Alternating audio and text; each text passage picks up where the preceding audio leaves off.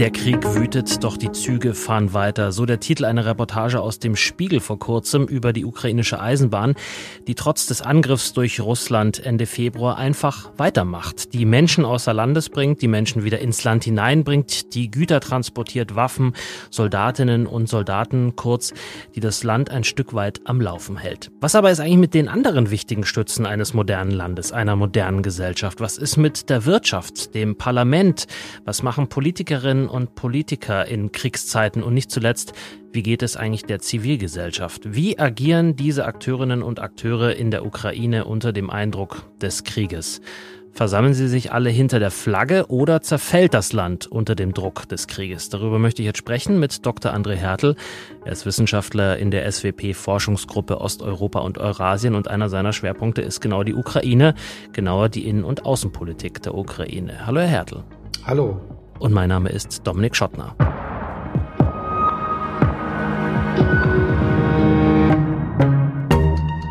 Herr Hertel, ich habe es gesagt, die ukrainische Bahn fährt trotz des Krieges, wenn auch wahrscheinlich nicht auf jedem der 22.000 Kilometer Schienen, transportiert Menschen und Waren.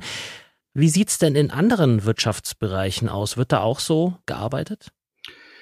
Ja, wir haben insbesondere ein Problem in der Ukraine in den äh, ersten zwei Monaten des Krieges gehabt. Hier kamen die wirtschaftlichen Aktivitäten fast zur Hälfte äh, zum Erliegen. Ähm, man geht davon aus, dass äh, die Ukraine bis zum Ende des Jahres mindestens 30 Prozent ihres Bruttoinlandsproduktes verloren haben wird. Das ist ein erheblicher Einbruch und das äh, hat natürlich Folgen. Beispielsweise sind die Steuereinnahmen vielfach komplett weggebrochen. Derzeit ähm, wird das Budget der Ukraine hauptsächlich aufrechterhalten äh, durch äh, internationale Kredite und durch Kriegsanleihen. In den letzten Wochen hat sich die Lage allerdings etwas entspannt. Viele Großbetriebe haben die Arbeit wieder aufgenommen. Ähm, das bedeutet aber nicht, dass wir schon in den nächsten Wochen und Monaten eine Entspannung hier in diesem makroökonomischen Sektor beobachten werden. Also die Lage ist sehr, sehr angespannt und die Ukraine ist sehr abhängig von der internationalen Gemeinschaft.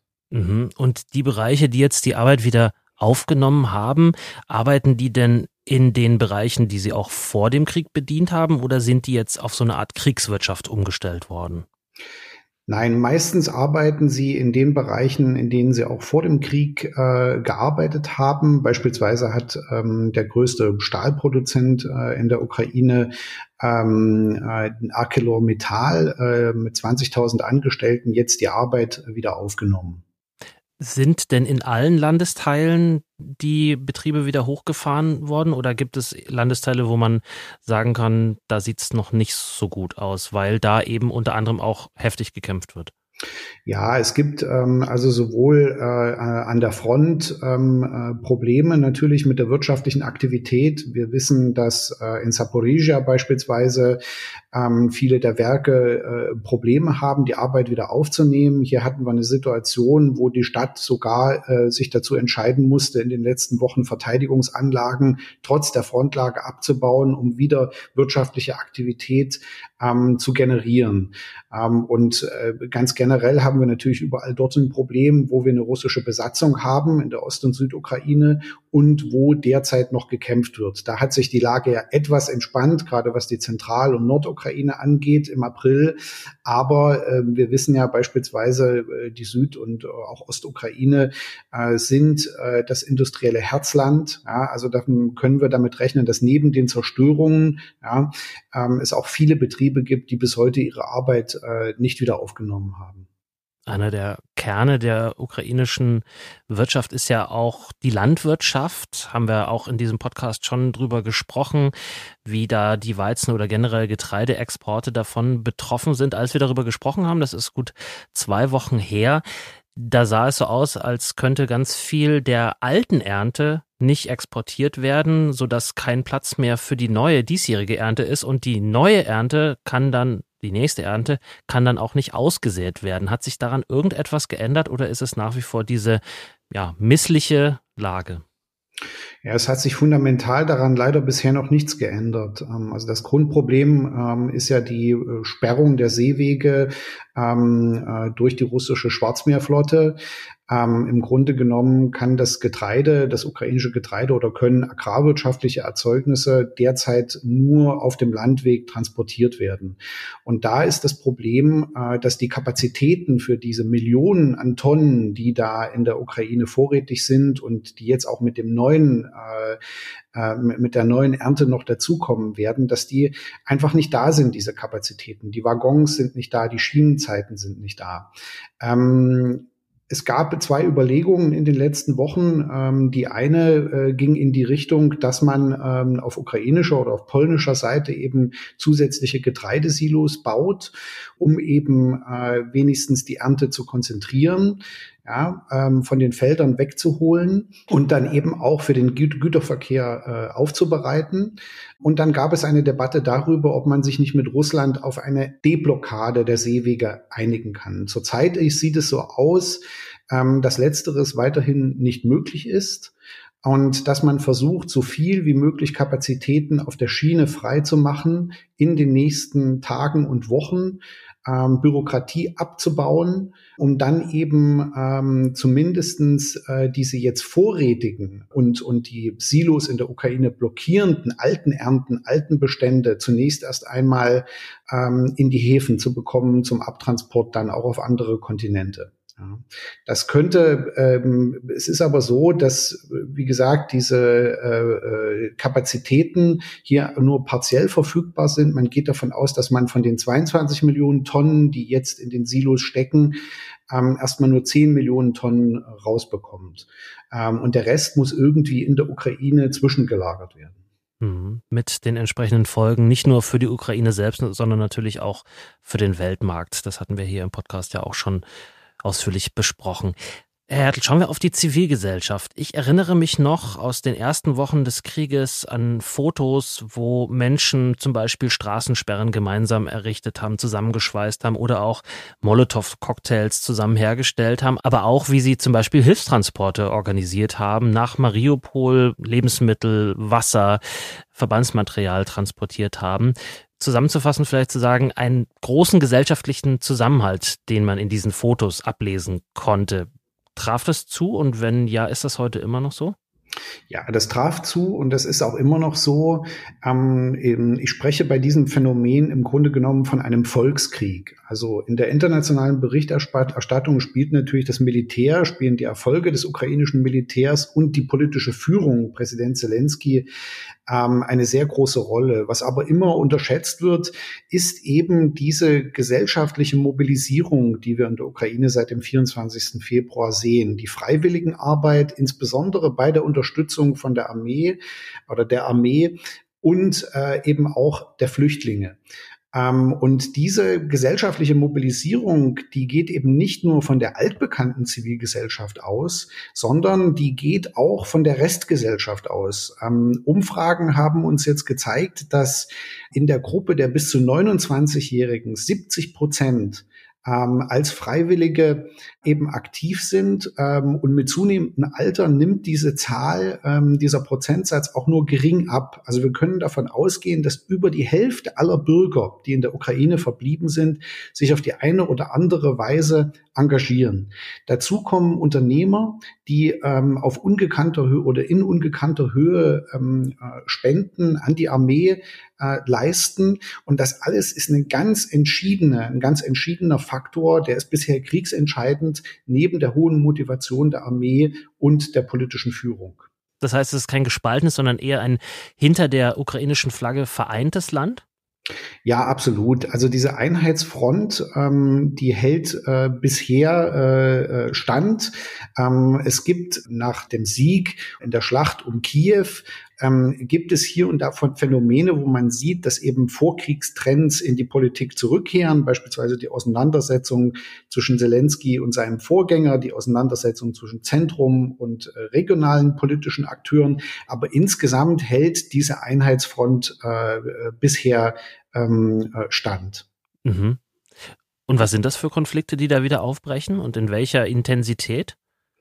Ja, wir sehen insbesondere, ähm, dass äh, der Konflikt zwischen äh, Zelensky ähm, und äh, Poroschenko, also dem heute auch äh, Führer der, der stärksten äh, Oppositionspartei wieder aufgebrochen ist.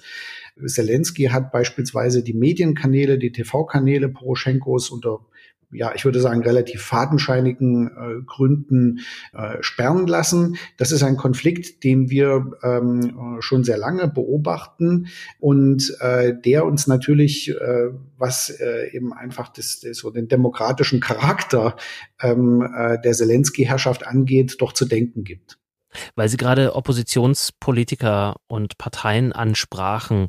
Es gibt ja auch durchaus einige, die mit Russland, ich nenne es jetzt mal, sympathisieren, die auf jeden Fall starke Verbindungen nach Russland haben. Welchen Stand haben die denn da gerade?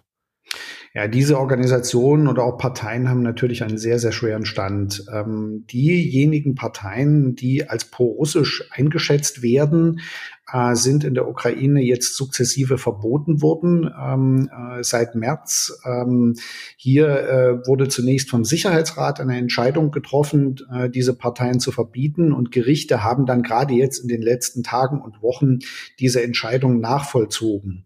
In einigen Fällen, wie beispielsweise bei der ehemaligen Oppositionsplattform für das Leben, die ja von Viktor Medvedchuk, einem Putin-Freund, geführt wurde, ist die Verbindung zu Russland sehr klar nachvollziehbar Ähm, bei anderen ist dieses Label pro-russisch aber zum Teil auch eine Fremdzuweisung. Äh, diese Parteien oder Organisationen hätten sich selbst nicht so bezeichnet. Ähm, es ist vor dem Kriegshintergrund verständlich, dass hier keine längere Debatte geführt wurde.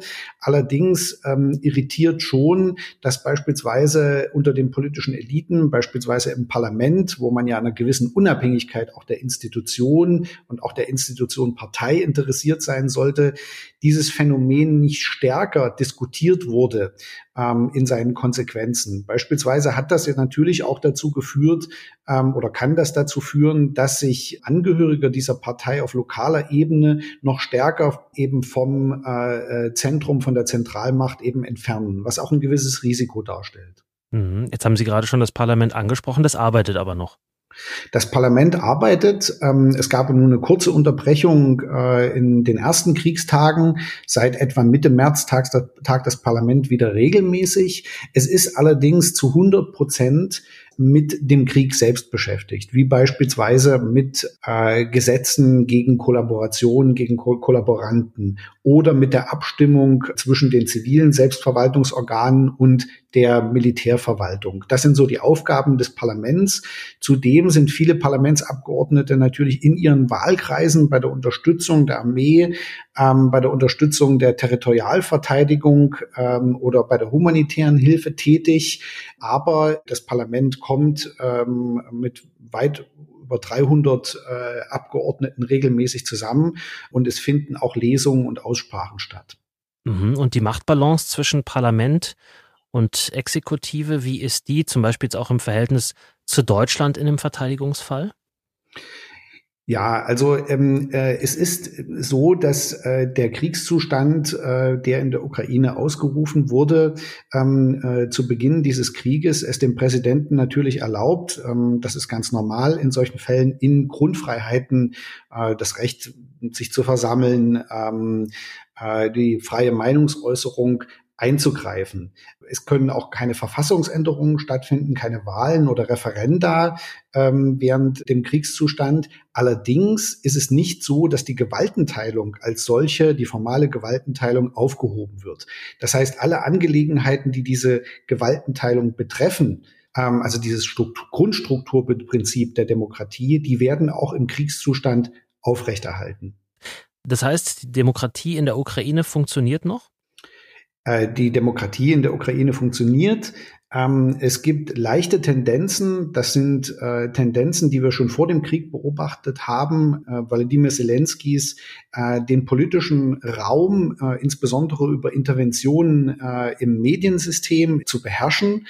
Er hat mit Bezug äh, auf den Kriegszustand eben auch die äh, Berichterstattung der Medien bündeln lassen, mit Begründung der Informationssicherheit.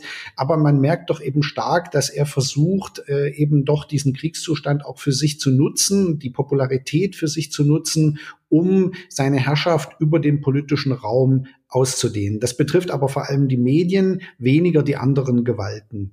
Mhm. Und die Reformvorhaben, mit denen er angetreten war, als er gewählt wurde, was passiert mit denen? Fallen die ein bisschen hinten runter oder kann er die aufgrund seiner Popularität dann eben umso leichter umsetzen vielleicht?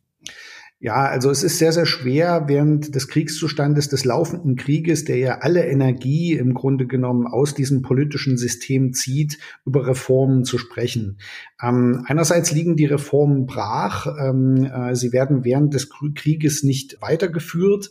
Andererseits ist es so, ähm, dass der Krieg äh, wie unter einem Brennglas gezeigt hat, wo ähm, zu schwach reformiert wurde, ähm, oder wo mit den falschen Prioritäten in den letzten Jahren äh, reformiert wurde. Ein Beispiel ist das Gesundheitssystem.